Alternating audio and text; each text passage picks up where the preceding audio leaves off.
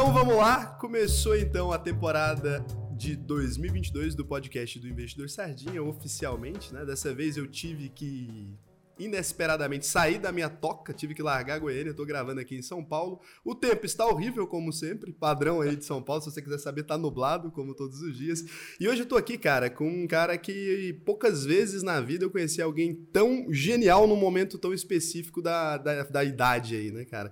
É raro conhecer jovem que sabe o que tá fazendo. Eu tô aqui com o Breno Perrucho. Ô, oh, cara, que isso. Quantos anos você tem, mano? Só cara, pra... 28. Ah, então a gente tá muito parecido aí. É, mas 20, a... 25 mês que vem. Mas tem uma diferença gritante do tempo em que as coisas aconteceram na sua vida. é, é, esse o ponto. Eu com, eu com 25 ali, tava começando as coisas a darem certo, você já deu certo há algum tempo, né? Quando foi que você criou a Jovens? Jovens de... Cara, assim, na minha cabeça, Jovens de Negócio já tinha algum lugarzinho putz, no meu coração lá em 2017 já. Quando eu comecei a pensar em produzir conteúdo sobre educação financeira, já começar a fazer os roteiros, começar a acordar cedo, para chegar no momento da minha vida eu falei, cara, beleza, eu vou fazer só isso aqui. E começar a produzir conteúdo de fato, isso foi dia 4 de outubro de 2018. Foi quando eu gravei o primeiro vídeo. 4 de outubro de 2018. Cara, para chegar vídeo. em 100 mil inscritos levou quanto tempo? Dia 31 de dezembro de 2018 eu tinha colocado uma meta. Né, que eu ia fazer 50 mil seguidores no YouTube até o dia 31 de dezembro de 2019. Então, depois de um ano e pouquinho, ia ter crescido 50 mil. Esses 50 mil, se eu não me engano, eu fiz um post no Instagram onde eu dou exatamente essas datas, cara. Veio acho que uns quatro meses depois. E aí, na verdade, eu terminei o ano de 2019 com 473 mil inscritos. não tem nem então, sentido isso aí. Eu acho que os 100 mil vieram entre 4 e 5. um ano no meu canal inteiro de inscritos, ainda tô devendo 50 mil ainda. É, é isso aí. Caramba, cara. Agora tem um milhão e meio, né? Agora tá com um milhão, é, um pouquinho mais, mas isso aí. Isso é um pouquinho mais de um milhão e meio. Se você tivesse que explicar, cara, como é que você explica isso? Vai lá. Porque não é acidental. Olhando a produção, a qualidade, que é o que a gente estava conversando antes, né? Eu falei para ele que quando ele chegou aqui, eu falei, pensei que ia vir já junto aqueles bonequinhos da animação, porque eu não acredito que vocês é. tempo para fazer aquilo em todo Não, mundo, eles estão aqui, tá ligado? Só estão invisíveis agora, né? Daqui a pouco aparecem um na tela também. É o metaverso. O metaverso. E, e aí, cara, o que, que você atribui, assim? O que, que você acha? Fora a qualidade de edição, que é realmente fodida. Boa. Cara, eu acho que assim, é... primeiro de tudo, eu lembro da minha mãe chegando para mim dizendo Pô, filho, mas você vai produzir conteúdo sobre educação financeira, sendo que já tem Primo Rico, já tem Natália Arcuri, já tem Bruno Perini, já tem Pete Money, já tem Fábio Holder, já tem uma galera. Você vai produzir a mesma coisa? Aí eu falei, eu vou. Só que tem uma diferença. Porque a gente não precisa. A gente tem esse quesito na nossa vida de que para você começar a empreender ou fazer alguma coisa, você tem que inovar. E inovar é quase você criar um novo Facebook, então a nova Apple e a nova Amazon, sabe? Você tem que ter uma ideia revolucionária que vai mudar o mundo e que ninguém nunca pensou. Isso é o pensamento de senso comum. Mas para você inovar, você consegue fazer isso tão bem se você só fizer a mesma coisa de jeito um pouquinho diferente, sabe? Pensa comigo. Tem 7 bilhões de pessoas no mundo.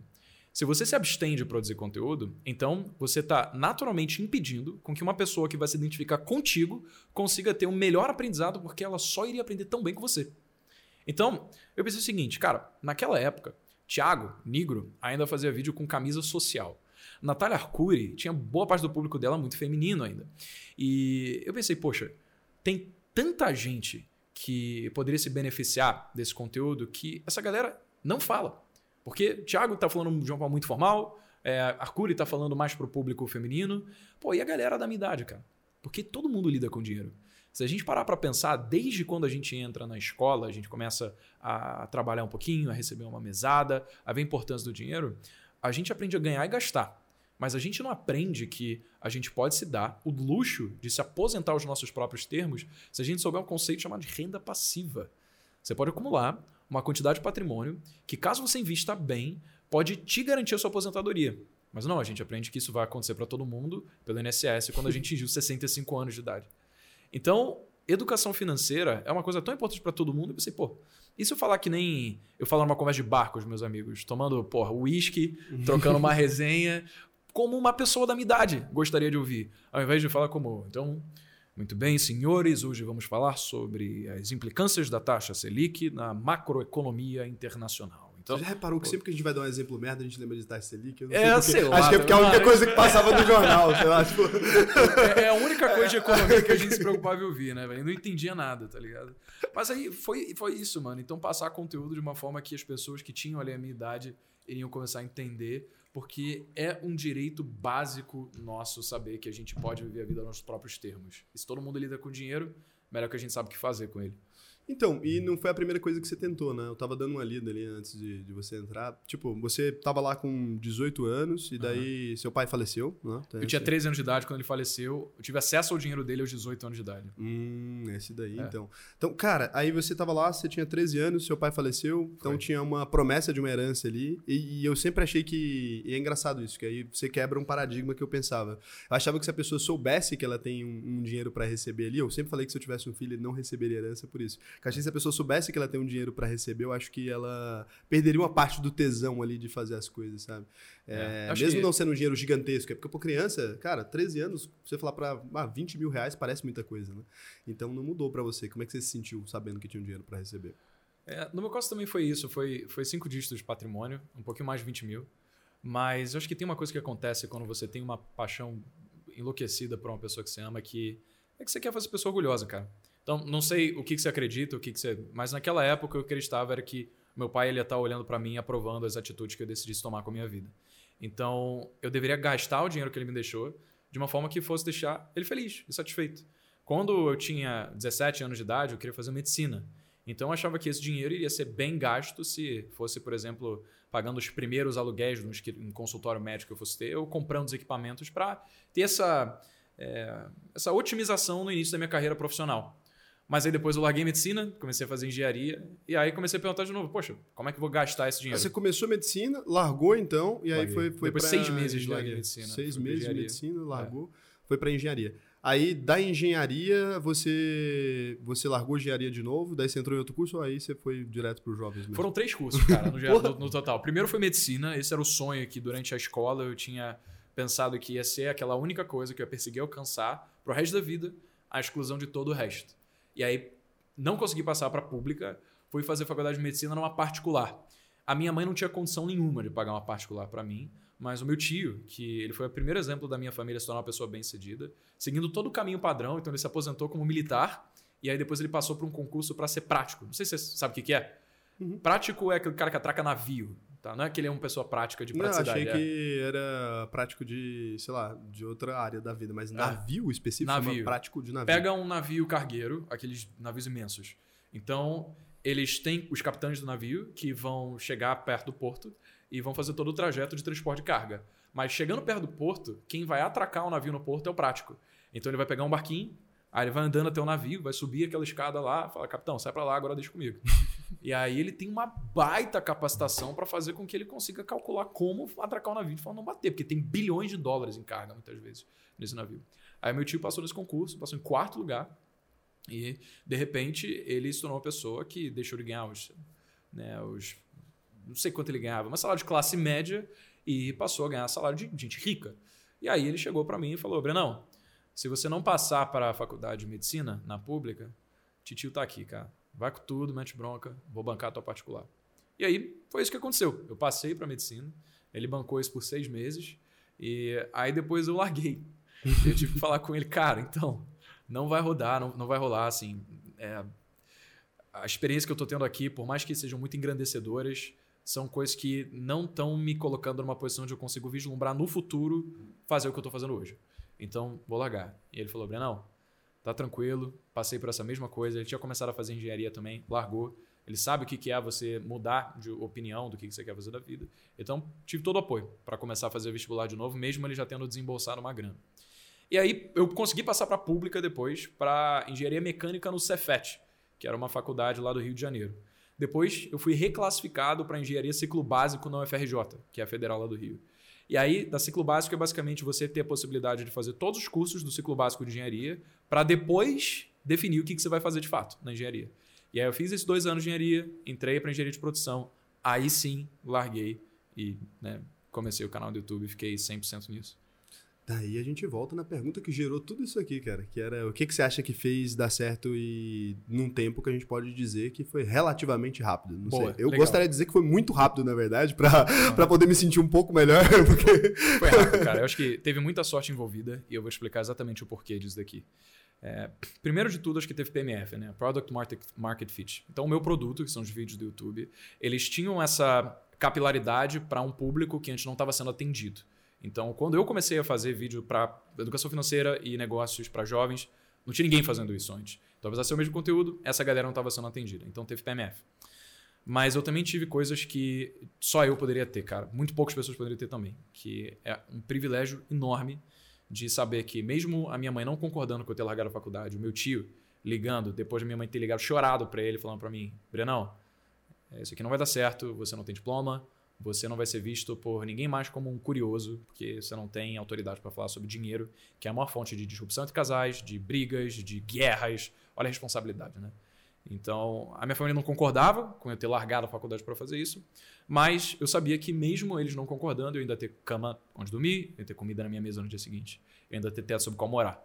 Então, assim, às vezes a gente é encarado com privilégios que a gente pode escolher ver que eles são de fato privilégios que pouquíssimas pessoas têm. Afinal, tem pessoas agora nesse momento que não têm possibilidade de ouvir esse podcast porque estão muito mais preocupadas em rezar para Deus é, num chão duro, com pedra, para rezar para ter aquilo que a gente tem hoje. Né? Então, mais preocupados com o que comer, com beber, porque não tem. Mas a gente precisa reconhecer os privilégios que nos foram concedidos e reconhecer que se nós que temos todos os privilégios não, não aproveitarmos eles, o que, que a gente está fazendo, né, velho?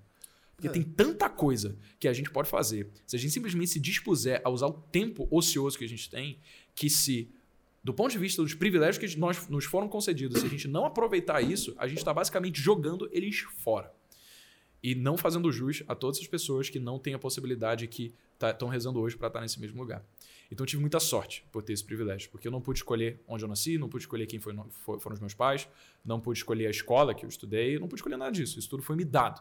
E né, sorte é aquilo que acontece na nossa vida sem que a gente tenha opção de agir sobre. Então isso foi sorte, absolutamente.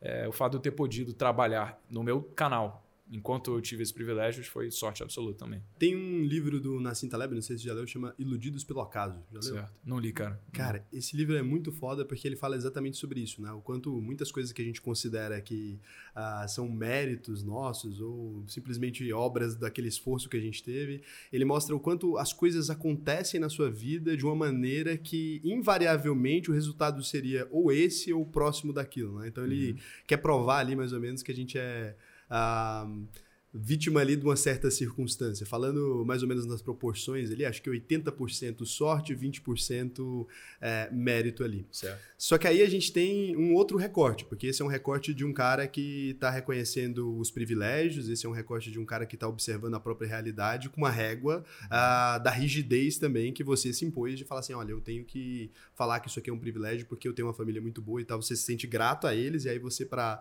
expressar a gratidão, você também tira um pouco daquilo que é o seu trabalho. E é muito complicado porque você está falando assim, ah, eu tenho privilégios, então eu sou, eu recebi privilégios e por isso eu consegui alcançar certo resultado. Não só por isso. Ó, existe uma parada que se chama retorno sobre a sorte.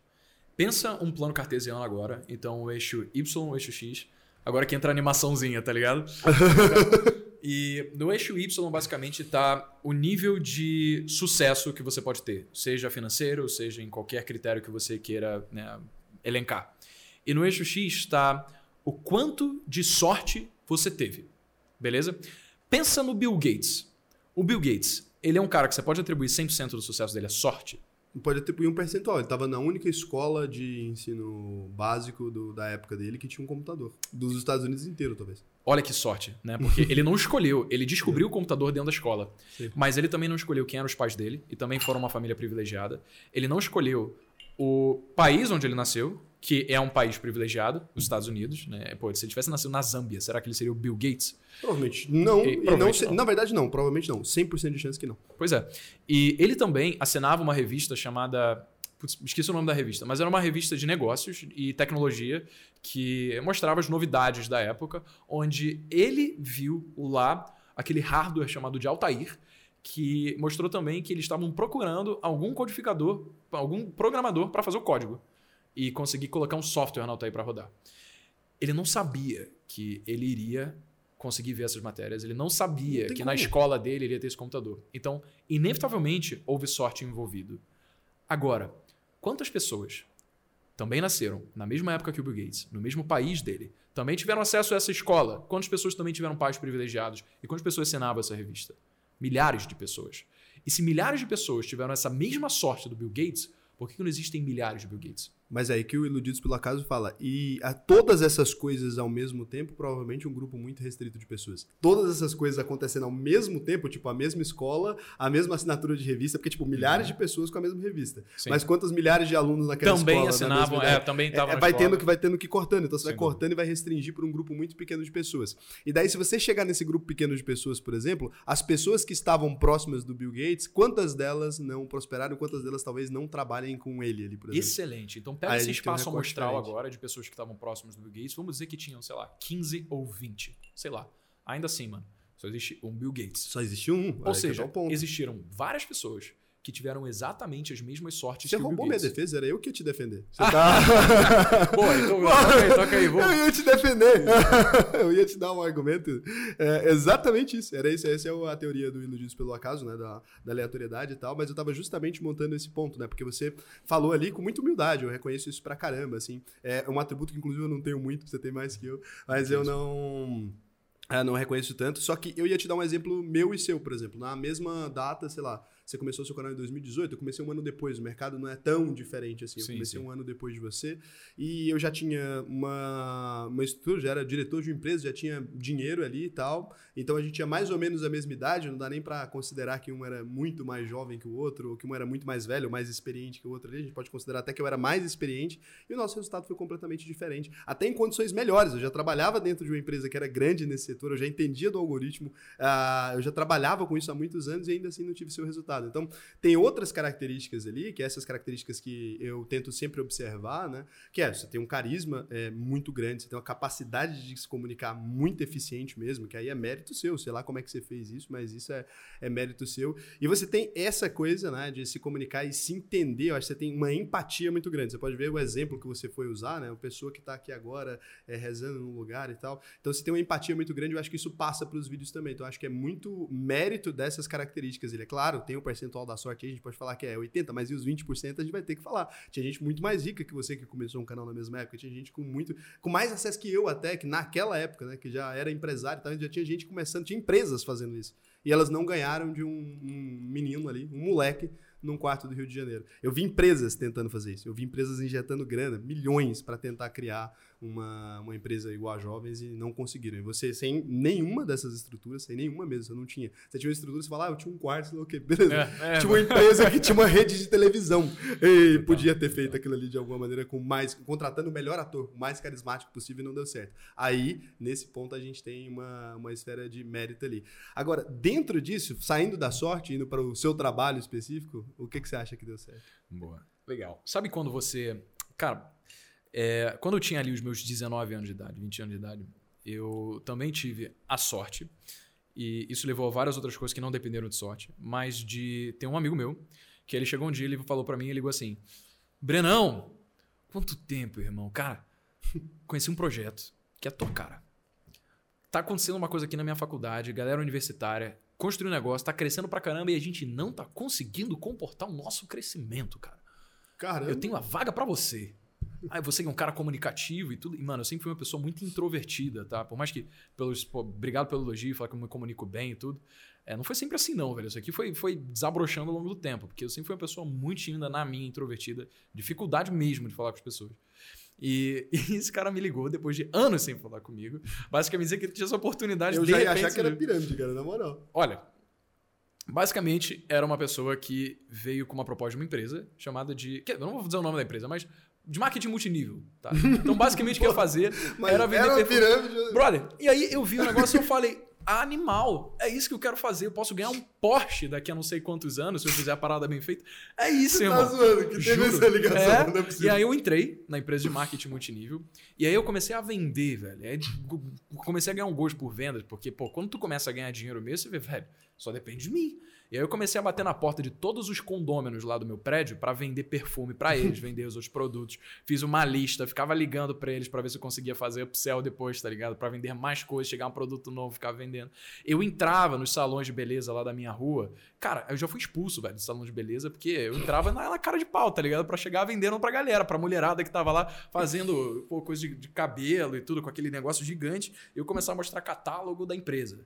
E a galera comprava, mano. Então, isso foi uma coisa que deu um pouco de grana. Não, eu cheguei a chamar uma pessoa pra minha rede só. Como é que era seu pitch, assim, que você fazia o, o, o primeiro approach, aquela aproximada inicial, assim? Porque eu, tô- Cara- eu não imagino você fazendo uma venda de um perfume, cara. Achei muito absurdo. É, mano. Você, você tava vendendo bem, aparentemente. É, vendia bem, mano, vendia bem. É, eu lembro, assim, eu não, não sei se isso é verdade, de fato, mas eu lembro que o, o cara que me chamou, ele falou que ele conversou com uma galera e eu tinha sido a pessoa que vendeu o combo top, né? Porque tu compra pra entrar na empresa, né? Tu paga, no caso, eu paguei acho que dois mil reais e pouco pra comprar uma gama de produtos e aí depois eu basicamente tenho que vender esses produtos, né? Ele falou que eu fui a pessoa mais rápida a conseguir liquidar esses dois mil, assim. Eu, eu vendi uma você semana. lembra alguma coisa que você falava, assim? Você, via, Lembro, você ia lá no salão, você falava o quê? Lá. Cara, eu basicamente o que eu fazia era assim: eu chegava lá pra galera, aí eu sentava do lado dela, aí eu perguntava: opa, tudo bem? Você tá bem? Nossa, eu vi que você tá usando um perfume tão gostoso isso aqui, qual que é? Aí ela falou: ó, pô, que legal, olha, tem um perfume que eu acho muito parecido com esse daqui, que eu acho que é a tua cara, mano. Aí se liga, ó, pe- pe- experimenta esse daqui. Você Aí- tá brincando, Não, você é carioca mesmo, É, não mano. tinha dúvidas, agora Não, eu cheguei, mano, esse é o primeiro traço carioca. Mano, cara. aí chegava, aí a pessoa perguntava, nossa, demais. que legal, onde é que você comprou? Aí eu, olha, é, eu comprei nessa empresa e tal, mas se quiser eu tô com algum sobrando aqui. Você quer? Eu posso vender pra você. Aí eu falei, ah, lógico.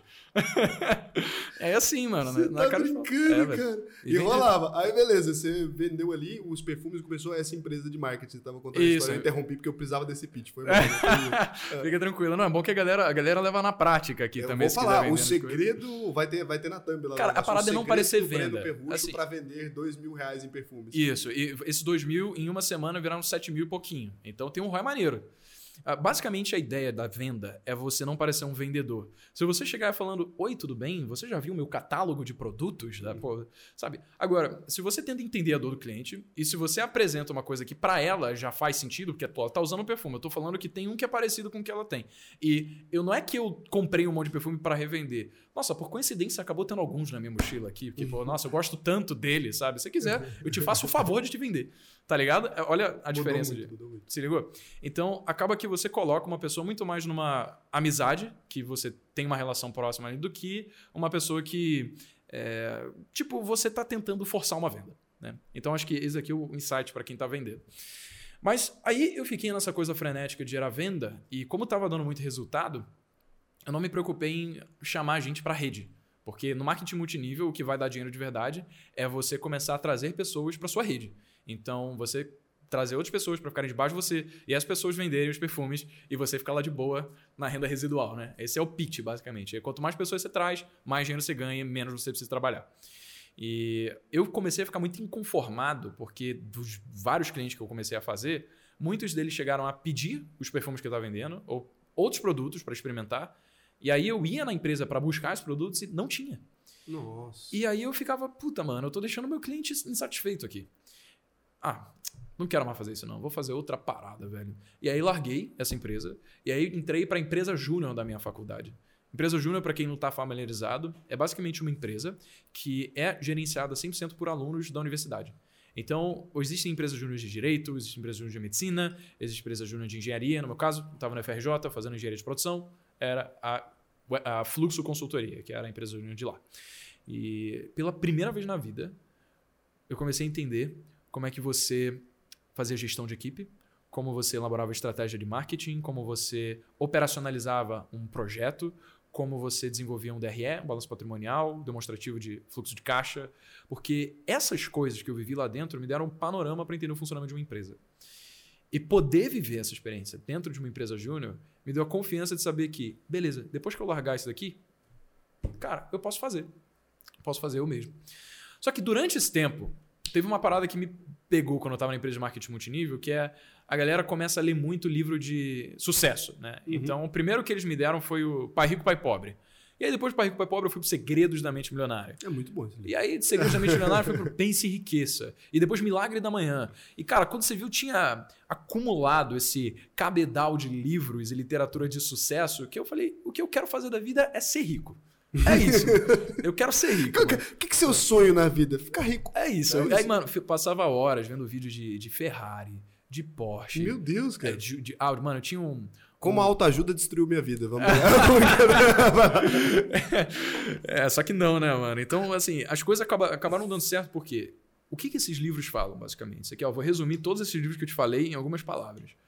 Que você precisa ter a crença inabalável de que vai dar certo. A diferença das pessoas que chegam lá versus as que não chegam é que elas param de tentar. As que não chegam param de tentar. Então, a gente não pode desistir, porque se a gente desistir, game over, mas se a gente fracassar, quer dizer que a gente tem insumo para aprender e fazer direito melhor. Basicamente, isso daqui é o que todo ensino, todo livro de autoajuda de sucesso fala. Empresário é a única profissão que você conta uma história. Você imagina o seguinte: eu chego pra você agora, eu falo que eu sou qualquer coisa na vida. Eu falo assim, ó, eu sou cirurgião, Breno. É, eu, na minha vida inteira, eu sou um cirurgião, eu tenho 20 anos de experiência, eu matei 29 pessoas com cirurgias que eu errei. Você vai falar assim, caralho, esse cara é horrível. Para com isso. Você tem que sair do mercado urgente. Você é empresário, você pega e fala assim, gente, eu quebrei 29 vezes, uma deu certo. O pessoal fala, porra, é foda pra caralho, cara. Então, empresário é a profissão que mais aceita você Errar. É, é isso aí. que mais aceita. Então, a partir do momento em que a gente assume que, cara, beleza, é, contanto que eu não seja prepotente em assumir que eu vou insistir no erro, é, eu só preciso ter insumos que esse erro gerou para eu trabalhar e fazer direito da próxima vez. E aí você vai gerando esse looping de reforço positivo, né? Você sempre vai tentando, você sempre vai errando, você sempre vai fazendo melhor, e aí você sempre vai melhorando. E o que aconteceu foi, nessa vontade de querer ficar rico, que é basicamente o que eu queria, é, eu comecei a pensar: legal, eu tenho que empreender. Porque o maior veículo gerador de riqueza para as pessoas, você pega os bilionários da Forbes, é empresas. Então eu preciso ter minha própria empresa. Eu não sabia com que, que ela ia ser, eu sabia que ia empreender. E depois do terceiro período na faculdade ali de engenharia, eu basicamente larguei já. Tipo, parava de ir, começava a estudar sobre business, ficava em casa lendo o dia inteiro, vendo blog de corretora de valores e tudo. E aí lá em 2017, eu comecei a pensar sobre, putz, acho que eu consigo falar sobre isso aqui no YouTube. Não sei como eu vou ganhar dinheiro disso aqui, não fazia ideia, mas eu acho que eu posso descobrir ao longo do caminho. E aí eu comecei a escrever os roteiros, comecei a acordar cedo, 5 da manhã, porque no livro do Milagre da Manhã ele fala de 5 da manhã, né? E aí depois eu vi um vídeo, acho que foi do, do Nigro até que ele soltou. Por que, que eu acordo 5 da manhã? É ele é cá. Ele é cá. Então, e tem, tem tempo. Já vi esse vídeo. E aí eu falei, beleza, Nigro tá acordando às 5 da manhã, eu vou acordar 4 e meia, velho, porque eu tenho que correr atrás da diferença. Esse cara tá muito à frente. Meu Deus. E aí eu comecei a acordar 4 e meia da manhã, dormindo às 10, todo dia seguindo essa rotina, cara. Larguei a faculdade, basicamente, o tempo era, vou acordar 4 e meia da manhã, vou fazer exercício, vou né, tomar café da manhã, tomar banho, depois eu vou começar a ler, depois de ler algum livro para aumentar o cabedal cultural, eu vou começar a estudar, e aí com o estudo que eu fizer, eu vou planejar uma linha editorial para produzir o roteiro dos vídeos que eu vou fazer, gravar o vídeo, depois de gravar eu vou editar, depois eu vou subir o SEO, e aí eu vou postar o vídeo. E eu vou fazer isso duas vezes na semana, dois vídeos por semana, mas todo dia. E aí, durante uns oito meses da minha vida, basicamente onde eu larguei a faculdade até o né, canal começar a dar algum dinheiro relevante, eu não saí com os amigos, eu não bebi, eu não fiz. Basicamente o que a maior parte das pessoas da minha idade estava fazendo na época, porque eu sabia que eu tinha dois anos para parar de acontecer. Então, quando você larga a faculdade, você tem um período de tempo que você pode se dar o luxo de ficar fora até você poder voltar e reativar a matrícula. Caso contrário, você perde o acesso àquela matrícula. E no caso do FRJ são dois anos. E aí, durante esse período, eu fiquei pensando, cara, eu não posso me dar o luxo de não aproveitar todo o tempo possível que eu tenho, simplesmente porque eu não sei quanto tempo vai levar. Eu tenho crença absoluta de que vai dar certo, porque eu sei que eu vou continuar tentando durante o tempo que for necessário. Só não pode ser mais que dois anos. Por isso, eu não poderia chegar em casa, ficar assistindo Netflix e falar, pô, cara, vou ter uma vida de equilíbrio e agora trabalhar um pouquinho, depois eu vou lá fazer um exercício e aí eu vou ficar assistindo duas horas de Netflix, aí depois eu vou, sei lá. Cara, porque eu acho que é o seguinte, quando você não conquistou nada na vida, você não precisa de equilíbrio, você precisa de trabalho. Você pode se dar o luxo de equilíbrio quando você já tem resultado. E aí sim, você vai lá pra praia, toma uma pina colada, coloca no Instagram, hashtag contato com a natureza. Good vibes, tá ligado? Você não tem nada na vida, irmão. Você trabalha, porque o tempo não tá a teu favor, velho. Você tem que dar tudo de si para você conseguir ter resultado agora e conseguir aproveitar a sua vida enquanto você é jovem para isso. Então, no meu caso, era dois anos, assumi essa rotina frenética. E aí, depois de uns sete, oito meses, basicamente, foi quando eu comecei a pagar a minha mãe. A já ganhar uma quantidade de dinheiro um pouquinho maior do que ela estava pagando e saber que, beleza, Agora eu não preciso mais ter preocupação de que ela está me subsidiando e que eu estou com peso na consciência em saber que eu estou forçando os meus privilégios. E agora eu posso pelo menos tocar por mim. Caramba, então aí você ficou ali com essa meta. Você lembra quanto foi o primeiro mês que você recebeu? Quanto você recebeu? Lembro. Foi, cara, eu acho que foi uns 60 dólares, irmão. 60 dólares. Uma e, fortuna, pô. Uma fortuna. É, Hoje em dia tá quase 16 milhões de reais na cotação atual. É, é, verdade. Naquela época eu já falei, me aposentei, né? não preciso mais fazer. E no caso, esses 60 dólares eu não pude nem sacar, porque você tem um limite de 100 dólares para sacar no YouTube, né? E aí eu tive que esperar o próximo mês. E aí no próximo mês, se eu não me engano, já vieram uns 400. E aí no outro mês já vieram uns mil dólares e pouco. Só que eu não fiquei dependendo só de Google AdSense para conseguir monetizar o canal. Eu estava fazendo uma coisa com associados Amazon. Então eu colocava no link da descrição livros que durante o vídeo eu mencionava que eu tinha lido e que eu achava da hora. E aí eu falava, galera, se quiser apoiar o canal aqui me ajudar, pô, eu deixei os links aqui, eu vou ganhar uns 10% de comissão. Então, se quiser me ajudar, para você não vai, não vai fazer diferença nenhuma se eu pagar a mesma coisa, mas eu vou ficar muito feliz. Então, se você puder, compra aqui embaixo. Falava, tipo, na cara de pau mesmo. E a galera comprava, velho. Então, acabei ganhando renda em relação a associados Amazon, Google AdSense. Me afiliei também aos produtos da Hotmart para poder é, implementar renda. Então, depois de uns 7, 8 meses, é, foi quando eu já atingi o marco de ganhar uns 10 mil reais por mês. Só que cresceu muito rápido depois disso também. Eu fiquei pouco tempo nesses 10 mil reais. No outro mês já foram 15, aí depois uns 25, enfim, aí, aí não parou de subir. Aí deslanchou, né? Mas é engraçado que uh, essa coisa das pessoas uh, comprarem ali um produto que a gente indica e tal, é muito também por conta dessa reciprocidade, né? Você faz ali, cara, você sobe sei lá quantos vídeos ali e a pessoa ela gera uma conexão que às vezes a gente não enxerga, porque assim, ah, eu te conheço, né? Mas você não me conhece. Então a pessoa tá ali convivendo com você o tempo todo. E a maioria das pessoas que acompanham alguém, a pessoa torce por aquela pessoa tanto quanto ela torce por si mesma ali. A pessoa tá ali, cara, fala assim, cara, esse cara tem que dar certo. Cara que é inscrito em canal pequeno, porque pouca gente se inscreve em canal pequeno. Então assim, você vê lá o cara com 900 inscritos, cara, aquele 901 ali é, é uma pessoa muito engajada mesmo, porque a pessoa não aperta o botão de se inscrever. Quando tem um milhão, o povo se inscreve só para ver de qualquer, tá ligado? Total, ah, pô, é vou inscrever aqui. É Agora, quando você é pequenininho, é uma comunidade muito engajada mesmo, então a gente acaba não, não entendendo, né? Fala assim, cara, converte mesmo, mas canal pequeno converte até mais que canal grande, cara, é porque verdade. o cara acredita naquilo ali, assim, de uma maneira uh, muito forte, até por essa conexão, porque você também tá naquele momento de se esforçar muito mais, ele está engajado pra caramba e tá, e tá tentando dar certo, então é. a galera é bem recíproca. Você vê, no começo tinha muito disso mesmo, cara. As pessoas, uma coisa que recebeu bastante é: caraca, pô, um canal tão pequeno merece muito mais inscritos. Aí começa a compartilhar e tudo. E aí você vê que ao longo do tempo, meio que a expectativa da pessoa de que você merece ter muito mais inscritos vai encontrando a realidade. E aí você tem menos dessas pessoas fervorosas, fãs, só que você tem mais capilaridade. No geral, tá ganhando mais dinheiro e tudo. Só que o engajamento nesse momento inicial é muito, muito importante mesmo. E é muito massa, né? Que é uma comunidade também, que ali as pessoas que são pouquinhas, né? Que se você quiser se reunir num bar ali, ia dar 50 pessoas, né? Chega num momento também que você não consegue mais abraçar todo mundo ali, né? Chega num ponto que o canal vai ficando muito grande. E assim, é, você foi tocando assim e você não queria vender curso, né? Uma coisa que você tinha muito não queria, um vídeo cara. seu uh, é, falando Eu não isso. queria. Quem me convenceu a vender foi o Thiago. Né? Então, no caso, a gente se tornou sócio em determinado momento. E o Thiago ele chegou para mim um dia e ele falou: Perrucho, quando é que você vai vender curso?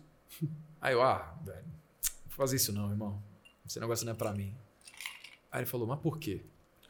Aí eu, ah, cara, porque, pô, a galera vê eu postando os vídeos lá e tem gente que comenta literalmente: caraca, irmão, ou postou conteúdo pra caramba, não vendeu um curso. Como se fosse uma conotação pejorativa, algo ruim. E eu achava maneiro. Eu Como falava, fosse um elogio, né, na verdade. É, exatamente. E era, né, na ponto de vista da pessoa, pô, o cara ele não tá vendendo nada, ou seja, não tá ganhando nada, só produzindo conteúdo de graça.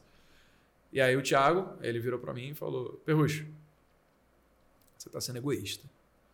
Aí eu, peraí, como é que eu tô sendo egoísta? Eu tô fazendo de graça os vídeos, velho. Peraí. Aí ele falou, cara, presta atenção. Você concorda que existem pessoas que gostam de assistir especificamente com você, assim como gosta de assistir especificamente com o Primo Rico, assim como a Natália Cui? Eu falei, é. Cada pessoa se identifica mais com o influenciador, o conteúdo é o mesmo, mas né, você pode escolher com quem você quer aprender. Então, sim. Aí ele, então pensa comigo. Você concorda que existem algumas pessoas que têm um baita de um trabalho, de ir fazendo um trabalho de formiguinha, vendo cada um dos seus vídeos, para tentar na cabeça dela juntar aquilo numa coisa que faz sentido? Enquanto elas estariam doidas para poder ter um método preparado com aula 1, aula 2, aula 3, onde você, numa ordem natural de raciocínio, já envolve todo o conteúdo que ela precisa. Aí eu, bom, faz sentido. Ele falou: Isso é um curso. Isso é que pessoas cobram para ter. Cara, você nunca vai passar o cartão de ninguém na obrigação. Elas vão passar porque elas querem aprender com você de forma estruturada. Conhecimento hoje é commodity, mas quando você oferece a estrutura, as pessoas estão dispostas a te pagar por isso. Ou seja, se você não produz curso, você está sendo egoísta por privar as pessoas de quererem comprar algo contigo e você não está oferecendo isso para elas. Por isso, você tem que fazer curso. Aí eu, nossa, velho. Verdade. E aí, basicamente, a gente, a partir disso, comecei a pensar no primeiro é, lançamento. Foi o Desafio 9 3 quartos, né? baseado no Harry Potter. E aí depois não parou, cara. Realmente, assim, tem umas jovens antes do Thiago, por causa dos conhecimentos tão incríveis que ele passou. E, e ele é um baita de um mentor e um amigo hoje. É, e tem as jovens depois dele, né? Justamente por conta de toda essa mentoria e esse privilégio que eu pude ter do lado dele. Cara, que doideira. Então foi o Thiago ali que te mostrou que você deveria vender o seu conhecimento e tal, né? Cara, eu não sabia ganhar dinheiro, velho, naquela época, assim. Eu, eu sabia que tinha que fazer bons vídeos do YouTube para ganhar audiência, mas eu não sabia como monetizar ela da melhor forma. Então eu tinha alguma noção. Publicidade, eu, você estava pensando cara, nisso? Cara, parcerias, publicidade. Eu sabia de, por exemplo, associados Amazon, sabia de afiliação na Hotmart para vender algum infoproduto, sabia de Google AdSense. Beleza. Nunca imaginava que eu ia poder fazer um desafio de alguns dias, onde eu ia fazer uma antecipação por PPL, captar lead, e aí depois eu ia trabalhar esses leads ao longo do tempo para chegar num dia onde eu ia fazer uma live, ia tentar reter as pessoas ao longo dos dias para depois fazer um pitch de vendas e converter essa galera em cliente e fazer um estouro de vendas. Sabe? Nunca eu ia pensar em fazer isso no começo. Eu aprendi. Né? Isso aqui é uma estratégia de basicamente do Érico Rocha, de uma forma de lançamento. Sabe que o que mais me impacta no, na ideia de por que, que eu decidi vender já é um pensamento completamente diferente, assim. A minha ideia era, toda vez que você faz um vídeo ali, você está vendendo. Porque tem um anúncio de um cara antes ali, que ele vem em 5 segundos, e normalmente, no caso de finanças, é especificamente um cara vendendo day trade ou vendendo um relatório de uma casa de análise, alguma coisa que vai jogar o cara dentro de um funil ali, que vai jogar ele dentro de um monte de recomendação. Eu comecei a ver o que eu estava vendendo sem falar que estava vendendo. Então foi assim, eu tinha esse preconceito com a questão do curso e tal, e eu comecei a ver o que eu estava vendendo na prática. Eu comecei a ver, cara, eu mando o cara para uma corretora, eu mando o cara para sei lá o quê, o que, que tem dentro disso? E daí ali eu via, cara, a principal fonte de receita de, de corretora, putz, é o giro. Quanto mais o cara gira a carteira. Ah, principal fonte de receita fora isso, rebate. Então as taxas ali que estão escondidas dentro de títulos de renda fixa de alguma coisa. Ah, o que, que é o cara assinou nesse negócio aqui? Assinou um curso do, sei lá, quem trader que está vendendo ali para o cara a ideia dele ter uma profissão com isso. E eu comecei a ver que, cara, associar minha imagem àquilo para mim foi muito mais violento do que eu realmente controlar o produto que eu estou vendendo. Porque se eu vou falar para você, cara, eu vou vender essa garrafa de uísque para você agora. E assim, se eu pegar ela no supermercado e comprar e te vender, eu não sei o que está aqui dentro, cara. Se eu falar assim, não, eu vou fabricar um uísque, eu vou pegar aqui, vou lá fazer todo o processo, cereais malteados e tarará, vou destilar esse produto aqui e eu vou te entregar esse produto. Eu sei exatamente o que eu te vendi. Se eu estou vendendo o produto de um terceiro, eu não tenho a menor ideia do que está ali dentro, cara. É eu não tenho a menor ideia. Então, para mim era só isso. Foi só que, cara, eu posso controlar é, para onde produtivo das pessoas. É isso. Porque assim, você manda cara para um negócio nada a ver ali, e quando a gente faz propaganda, às vezes, assim, por mais que você conheça a empresa e tal, não é a mesma coisa que você fazer. Uma coisa é eu fazer um anúncio de uma empresa que eu confio e tal, mas ela pode mudar, ela pode se alterar, alguma coisa pode dar errado. Agora, quando está sobre meu controle, 100%, eu falo assim, eu controlo esse produto, eu não tenho medo nenhum. Então, para mim, foi isso. E você passar do ponto de vista de conversão é até maior, né? Porque uma pessoa que já te acompanha ao longo do tempo, que já tem um nível de consciência alto em relação ao que você é capaz de oferecer, simplesmente porque ele está acostumado a consumir o seu conteúdo, ele vai ficar muito mais confortável em consumir algo que é de você e de passar o cartão em algo que você fez, do que de uma empresa simplesmente que você está recomendando, mas que ele não conhece. Porque, né, beleza, eu confio no Raul, eu sei que ele é uma pessoa crível e ele quer os meus melhores interesses. Mas isso não significa que essa empresa compra com tudo isso. Agora, sim, eu confio no Raul, eu sei que ele faz coisas legais e eu sei que isso aqui que ele está oferecendo deve entrar em, em consonância com o que ele costuma produzir no YouTube. Então, o pago talvez seja até melhor do que o gratuito. E aí você aumenta a conversão das pessoas, você ganha até mais dinheiro. E a pessoa pensa parecido com você também, porque aquelas pessoas que te seguem ali, o produto que elas imaginam é mais ou menos o que você quer criar mesmo. Porque você imagina, a gente não trabalha gerando identificação.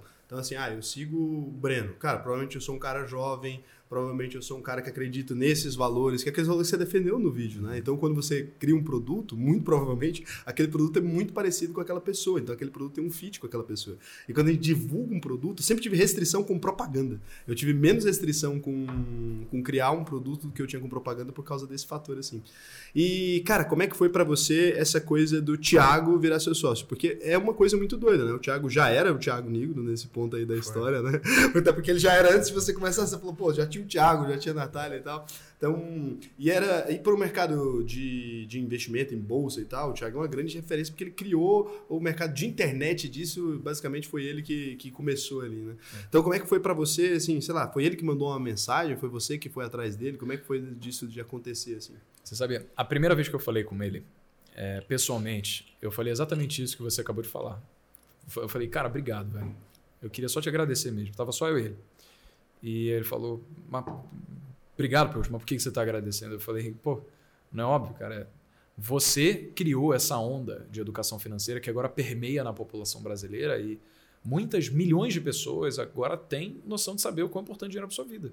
E não só você impactou todas as pessoas a se importarem com a educação financeira, como você impactou a direção que eu vou tomar na minha vida. Então, obrigado, cara. Você mudou a minha vida por causa dessa onda que você criou. E aí ele riu, né? Aí ele falou, pô, Perrucho, obrigado, cara, mas numa boa. É, deixa eu te falar uma coisa. Não foi Thiago Nigro que criou onda nenhuma, cara. Assim como não foi Natália Cury e assim como não vai ser Jovens de Negócios. Aqui a gente trabalha em prol da mesma missão que é levar a educação financeira para o Brasil. E ponto. A gente não pode colocar o nosso ego em cima da nossa própria missão e dizer que foi a gente que foi responsável por elevar esse movimento. Todo mundo aqui está trabalhando junto. E nosso objetivo é educação brasileira. Caralho, irmão. Pô, só tava eu e ele, cara. E ele, naquele momento, mostrou para mim o Thiago Negro. Até então eu conheci o Primo Rico. Aquele cara barbudo, de olho claro, que fazia vídeo sobre educação financeira no YouTube e que me ensinou sobre educação financeira no geral. Mas naquele momento ele mostrou a pessoa que ele era mesmo, cara. Porque não tinha porquê se ser humilde, não tinha porquê ele não aceitar o elogio, não tinha porque, cara, tava só ele. Mas isso fez com que eu tivesse um carinho muito maior por ele. Né? E eventualmente Teve uma galera da corretora Rico que mandou uma mensagem para mim e aí falou: Breno, a gente queria fazer uma campanha com você. E eu queria saber como é que são os termos e tudo. Como é que é? Aí eu mandei mensagem pro Thiago, porque como ele é sócio do grupo XP e ele faz propaganda da Rico, né, eu queria, na verdade, ficar mais próximo dele. Eu mandei mensagem para ele perguntando: então, Tiagão, a Rico veio falar aqui comigo sobre fazer essa campanha. É, não entendi muito bem, queria saber se você está sabendo de alguma coisa, porque o que eu queria era ficar mais perto de você, cara. É só isso, eu queria ficar mais próximo de você. Você acha que essa campanha com a Rico vai me ajudar a ter isso? Aí ele falou: Ô, oh, Perrucho, eu não, não tô ligado nessa campanha da Rico, não, mano, mas se liga. O que, que você acha de ser sócio no seu canal? Vou fazer um aporte financeiro, é claro. Aí você conseguiu ficar próximo dele, tá aí. Realmente aí deu certo, né? e, e, na hora eu falei, meu Deus, zero do que eu tava esperando nisso daqui. Como que isso daqui foi acontecer? Peguei um voo para São Paulo, na época eu morava no Rio de Janeiro ainda, pro dia seguinte. Cheguei lá na XP, onde ele tinha o escritório da época, para perguntar, cara, como é que a gente vai fazer esse deal, irmão? Como é que eu vou precificar um canal do YouTube? Vai ser um método de fluxo de caixa descontado, eu vou projetar os resultados futuros, trazer a valor presente. IPO, né? É, assim, porra, tô analisando empresa de bolsa é, aqui nesse caralho. Exatamente. Um Qual que é o múltiplo do PL aqui que vai pô? Cara, não tem como fazer isso. E o Thiago falou, Perrucho, é claro tanto eu quanto você sabendo, você é um cara esperto, não tem como você fazer isso. Porque como é que você vai descontar a taxa que condiz com o risco da sua morte? Não tem nem jeito aí, isso aí. Só falei, se fizer um seguro de vida. Né? Mas não assim errado. Tá pois é, o seguro de vida da empresa, né? Que na verdade está usando a minha E o crescimento, então... você não tem como isso aí não existe. Cara, zero, mano. E aí ele chegou e falou assim: Perrucho, eu não quero saber o quanto que você vai pedir financeiramente. Não quero saber o quanto de equity você vai ceder. Eu só quero que você faça um contrato. Não precisa nem me mostrar, irmão. Traz esse negócio eu assino. Só quero estar perto de você e te ajudar a crescer. Eu tava pensando, você é doido, né? Mas no fundo eu tava, caralho, velho, foda, coisa mas Eu faria de graça. Não precisava nem de tudo isso daqui, mano. E voltei para casa pro Rio de Janeiro. Virei à noite, estava fazendo um monte de conta, de planilha do Excel, porque eu precisava justificar. Você queria um valor forma, justo, de alguma maneira. O valor que eu ia pedir para ele. E aí, basicamente, eu pensei: em 10% do negócio, do canal, que era o que tinha, por 500 mil reais. Era isso daqui que eu tinha que colocar na minha cabeça. Justificado linha por linha, gasto por gasto, como que eu investi Porra, que oportunidade que o Thiago pegou aí também, hein, porra. Moleque. Caralho, Não, 10 e naquela época eu tava pensando, velho, olha, eu faria de graça, só que o cara é rico pra caramba, né? Eu vou chutar esse negócio pra cima, vou botar bem alto mesmo. E aí depois eu Ah, mandei você isso pra botou alto? Você, Mano, você pra mim, eu alto. é, lógico. Eu nunca tinha visto dinheiro desse jeito, sabe? Porra.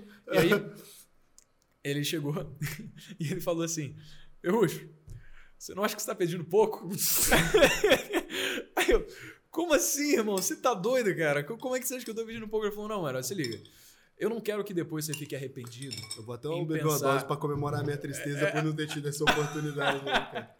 Onde é que eu tava É. nessa época da minha vida? Então bota mais um pouquinho aqui também, velho. Não, não, fiquei triste, cara. É. Tiagão, caralho, o Thiago é um cara visionário. Visionário, velho. Porra, tá ali. É, esse é um cara muito gente fina, velho. Mas então, aí ele chegou e falou isso. Você não acha que tá pouco, velho? E, e eu pensando, esse cara é pirado. Eu já- olha quanto dinheiro eu já pedi pra ele.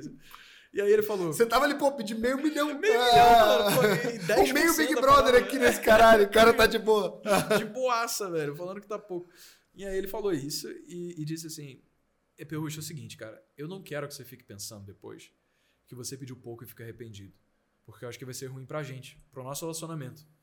Então, o que, que você acha da gente fazer o seguinte? Tava falando com o Guilherme Benchimol, né? Que é o, na época era o CEO da XP e foi fundador da XP.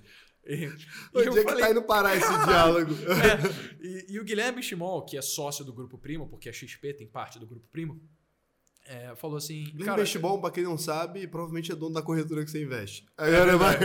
a, a da, porra, se for Clear, XP, é, rico. agora modal. Modal. é, até Suno eles investiram ali também para pegar. Suno, se você assinar Suno Levante, é, a Inside, é, É, fica à vontade. tá é isso Você é cliente dele, de alguma maneira. O cara é dono de metade do mercado Se brincar, ele é dono desse estúdio que a gente tá agora, eu não sei. Mas tem chance. É, o, chance, o é. Villegas Hill. Deve ter algum sócio aqui com participação nessa parada, sem dúvida.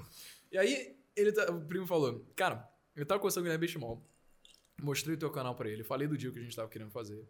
E ele falou assim: Cara, esse moleque é bom, quero ajudar ele a crescer também. Por que, que a gente não aumenta a participação pra gente ser mais sócio?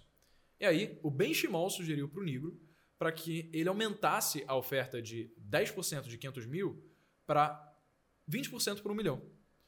E falei, irmão, se fosse eu aceitava de graça, você tá querendo 20% e acha que isso daqui vai ser melhor pra gente manter uma relação saudável? De boa. Me vê esse um milhão aí Suave. pra gente manter essa Agora, relação saudável. Um milhão, né? Vamos manter essa saúde em dia. Manter um milhão. Ficou, mano, lindo, lindo, lindo. E aí, basicamente, o que aconteceu foi: aos 22 anos de idade, vendi 20% do que antes era só o canal do YouTube por um milhão de reais e o valuation da empresa Jovens de Negócio passou Você a ser de ficou- 5 milhões. É, é isso que eu ia falar. Você ficou com 5 milhões em patrimônio pessoal aos 22 anos. aos 22. E, e depois disso, cara, basicamente o que foi acontecendo foi um processo enorme de aprendizado dele, tá me colocando no caminho que ele mesmo seguiu. E, eventualmente, até a, a- assim, a dar realmente um direcionamento do que eu queria no negócio. Porque hoje, o deal que ele está fazendo com algumas, alguns influenciadores do mercado, o Perini, que é um cara incrível, com o Joel, é, é, é diferente do deal que ele fez comigo. O que eu particularmente acho muito bom. Porque o deal que ele está fazendo com essa galera é de pegar a equity das pessoas e trocar por ações do Grupo Primo. Então Sim. todo mundo é do Grupo Primo em si. Só que o Grupo Primo é investidor das jovens. Então, sendo investidor das jovens, eu basicamente penso em criar um ecossistema semelhante ao que ele está fazendo, certo? Então, é, assim, já aconteceu algumas vezes a gente chegar a conversar de eu ter participação no Grupo Primo também, de fazer alguma coisa. E ele é um cara incrível, velho. Assim, pô, ele deixa muito aberto e fala, Perrucho, eu quero que a gente esteja junto por alinhamento, por causa de propósito. Se achar que não está preparado agora, tranquilo. Então ele deixa isso muito é, para eu o ter quê controle. pro futuro das jovens? Porque assim, se você não quer, então, fazer um merge com o Grupo Primo para integrar Não que é uma palavra muito forte, tá? Eu já não, assim, não, refleti não, bastante Não sobre é isso. a assim. intenção agora. Vamos só- Sabe o que que eu não acho, quer, eu falei no conversa de botecão, assim. É, eu esqueci que a gente é. tava sendo gravado. Não, não é que não quer. é Mas só- isso, é- isso é muito de boa. Porque não é nada que já não tenha falado com o Thiago a gente esteja muito bem Então, isso que eu tô falando, é porque foi só. O único receio que eu tenho é de o valuation não tá batendo muito. Então, no caso, se a gente fizer a troca de equity pro grupo primo, de que o resultado que a jovem gerou até então não justifique um valuation que eu acho justo. Porque sabe aquela crença absoluta e inabalável de que eu tinha no passado e sabia que ia dar certo? Cara, a parada já deu certo. mas eu ainda tenho a crença absoluta e inabalável de que pode ser muito maior ainda. Então, se a gente faz um deal hoje, eu sei que provavelmente eu vou acabar deixando o equity na mesa. Então, eu falo, cara, deixa estruturar a operação, deixa a gente conseguir rodar direitinho, estourar em resultado, e aí depois, se fizer sentido para o Tiagão, aí a gente faz essa conversão em equity também. Certo? Por Então- enquanto, eu vou continuar fazendo sozinho aqui. Então, só pra gente traduzir pra galera, é, entendendo a sua posição ali como CEO da Jovens, o que você imagina é, é, o faturamento de vocês ou o número que vocês utilizam lá pra dar o- a precificação. É EBITDA, né? Eu já perguntei, acho que é, é EBITDA, eu já perguntei pro Bruno. Então, o EBITDA hoje não é do tamanho que você acha que ele pode chegar. E se você troca agora, como o Gru- Grupo Primo é muito valioso, porque, tipo, pô, tem speech lá dentro, tem o Bruno Perini, tem É. o Joel, tem o Thiago, você trocaria por um percentual em equity que às vezes você não acha condizente com onde vocês podem chegar dentro do momento Cara, eu atual. acho que no Rio já deu bom, velho. Mesmo se eu trocasse hoje, o Thiago é um cara incrível, mano. E, e eu tenho absoluta crença de que se a gente eventualmente for fazer um evento de liquidez, seja vendendo participação para um fundo ou então ir fazendo um IPO, todo mundo ia ficar muito, muito Com rico certeza, cara. Então- é, é um. O grupo hoje tá, tá com valuation bizarro. Insano, velho, insano. É. Não tem nem condição. Então- e, e aí, então. Mas é o que eu tô falando. Faz muito sentido a sua posição. É bem, é bem madura, na verdade. Isso, Você, é, em vez de trocar um negócio que você quer acreditar que agora do nada. crescer. É, qual que é a parada? Se eu tiver a crença, como eu tenho, né? Pode ser até um pouco prepotente. Mas sim, a crença é que eu tenho é, cara, não, eu acho que em relação à taxa de crescimento, eu consigo crescer numa velocidade maior em valores percentuais do que o grupo primo. Não em valores absolutos, mas em valores percentuais. Mas consegue. Então, partindo desse pressuposto, faz sentido com que eu postergue esse deal. Então, se eu quero fazer uma decisão onde eu vou ter um descanso de consciência, onde, beleza, velho, acho que agora faz sentido fazer esse deal, pode ser que no futuro eu esteja errado e o grupo primo acabe crescendo mais do que as jovens.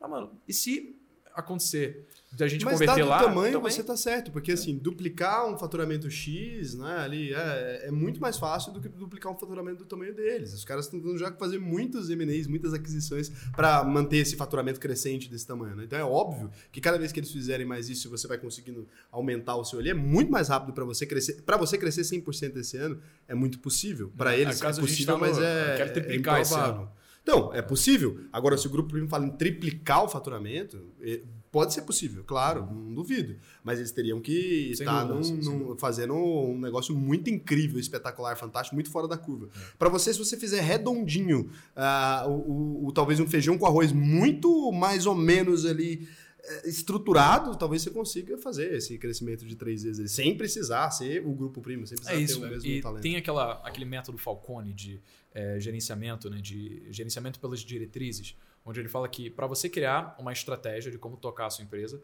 você precisa identificar as lacunas do seu negócio, que são as oportunidades de melhoria. E se a gente analisar jovens em 2021 e 2020, a gente fez tanta coisa errada, irmão. Que se a gente simplesmente fizer o feijão com arroz, como você falou, vai ser muito, muito melhor. Então, no caso, o foco agora de 2022 não é criar um monte de iniciativa, não é ficar olhando para vários lados, é olhar única e exclusivamente para esse negócio que a gente tem e criar um gerenciamento condizente das operações para que a gente consiga gerar resultados consistentes. Né? Então, é só isso, foco único e absoluto em criar uma gestão eficiente nas jovens. Mas sabe que eu, eu vim de gestão, né? Então eu sou um cara muito mais preocupado com o processo e tal. E daí teve uma vez que o Benchmall, ele tava trocando ideia com a galera lá do, do Echo, que é um, um grupo que eu participo. E daí... Que O Echo 100? É, é Do Joel. Joel. É isso que eu ia falar. Inclusive do Joel, o grupo e tal, tava trocando com o Benchmall. E daí eles abriram pra, pra fazer as perguntas lá.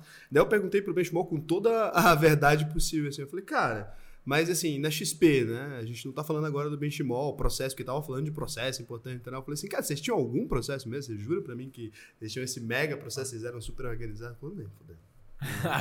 Ele não falou nem fudendo, eu tô traduzindo, mas ele falou, não, É. de jeito nenhum, a gente tava ali, a empresa quando ela tá crescendo, ela tem esse momento e tal. Então assim, às vezes se você criar processos demais também, você ingesta o crescimento, porque se você colocar, tipo, muito bem administrado, muito bem gerido, uma empresa que tá começando ali, você vai ter problemas. Sem eu fiz parte de empresas que saíram de zero funcionários e chegaram a 150 funcionários, e eu vi a evolução dos processos ali, era um peteco, e eu peguei empresa já gigante, em recuperação judicial, com 600 funcionários e cheia de processo. E os processos impediam impediu a empresa de trabalhar, impediu a empresa de funcionar, do tanto processo que tinha inventado por ter uma gestão mais antiga e tal. Então, às vezes, essa coisa de vocês não terem um processo super bem fundamentado, a gente, aquilo ali que é gargalo, que está ferrando mesmo, que atrapalha o crescimento, vai arrumando ali, mas não encaixa dois mil processos, é. não, vira, não vira uma empresa de bolsa sendo uma empresa com, com 50, 100 pessoas, porque vai dar. É isso. Acho que, como você falou também, a gente não pode cair na armadilha de considerar que processo é sinônimo de sucesso.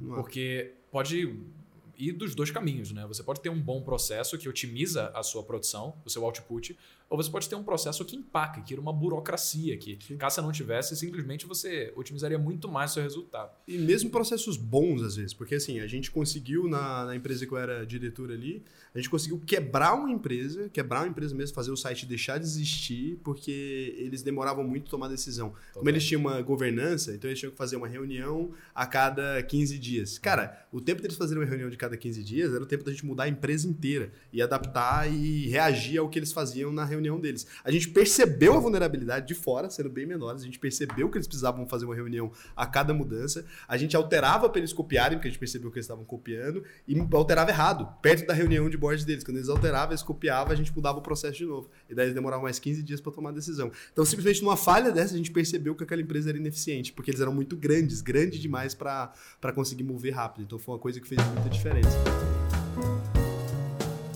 É, eu não sei se você já, já falou publicamente alguma vez, se for um problema não precisa responder, a gente simplesmente corta e finge que nunca existiu, olha que maravilha. Beleza. É, quanto foi o faturamento de vocês de 2021? Eu falei publicamente sim, cara. Foi 6 milhões. 6 milhões de reais 6 que a gente milhões. faturou em 2021, com uma margem de, acho que, 40 e poucos por cento. Então foi uma margem baixa se comparado, como eu falei, cara, a gente poderia ter feito muito, muito melhor se a gente tivesse uma gestão mais eficiente. Não encabulado de processos, cheia de coisas que você precisa né, seguir e tal, mas se a gente tivesse feito algumas coisas melhor feito, com certeza seria melhor. Meta de 2022 agora é a gente fazer 20 milhões de faturamento e manter essa margem de 40%. Caramba, que salto! Mas é aquela coisa, cara, é lacuna, é o que a gente sabe que consegue. Se fazer o feijão com arroz, a gente chega lá. Não, mas é, é totalmente possível e plausível, cara. Vocês têm um tamanho que daria para fazer, sei lá, até mais que isso. É, é incrível, assim. Tá? Realmente, é, a sua capacidade de atrair audiência é um negócio invejável ali. É, falando assim, sério mesmo, agora pra gente entrar nos assuntos, já que a gente entrou agora no assunto de dinheiro, você sabe, né? Então agora o negócio ficou sério. Então, assim, o que, que você acha que se você voltasse, e não para não pra se arrepender nem nada disso, mas assim, se você voltasse e tivesse que avisar pro Breno, falar assim, cara, isso aqui não, isso aqui foi uma ideia meio pombo que você fez na, na Jovens como gestor, como CEO. Todo mundo erra como uhum, CEO. Então, dúvida, você se sente mais confortável com a merda que eu fiz para você falar antes, mas você pode falar a sua primeiro. Cara, mas tem, putz, tem, muita coisa, velho. Nossa, porque a gente vai aprendendo conforme a gente vai errando. Com né? certeza. Então a gente pode escolher errar e aprender, ou a gente pode escolher errar, aprender com os erros dos outros. Eu acho que eu tive os dois, né? Então, o Negro foi um baita de um mentor durante essa trajetória e permitiu com que eu conseguisse encurtar muito caminho, porque inevitavelmente sem ele eu teria tido muitos erros, mas isso acabou dando margem para que eu tivesse novos erros, né? E que é, trouxeram muito aprendizado. Então, por exemplo, eu acho que uma coisa que a gente foca agora é sobre um princípio chamado de, de dispare balas depois de bolas de canhão. eu vou te contar uma história e você vai entender exatamente o que, que significa e qual foi o erro que eu não deveria ter cometido e que a gente cometeu. Imagina que você está num barco. E aí, dentro desse barco, você tem a sua equipe. E a equipe está basicamente numa expedição de exploração, só que você olha para o lado e não tem nada, você está no mar aberto.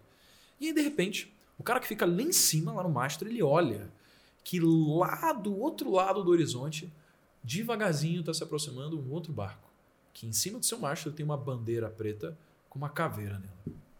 E aí você pensa, putz, navio pirata. E aí esse navio, ele vai ganhando velocidade, parece que ele avista você. Ele está vindo exatamente na sua direção. E aí você pensa, mano, eu preciso acabar com esse navio. Se esse navio me saquear, eu não vou conseguir sobreviver minha jornada. Eu estou no meio do mar, eu não tenho como voltar. Eu preciso destruir ele antes que ele venha me saquear. E aí você pega a pólvora, e aí você coloca num canhão. E aí você dispara uma bola de canhão na direção do navio que está se aproximando para saquear você. E aí quando você vê,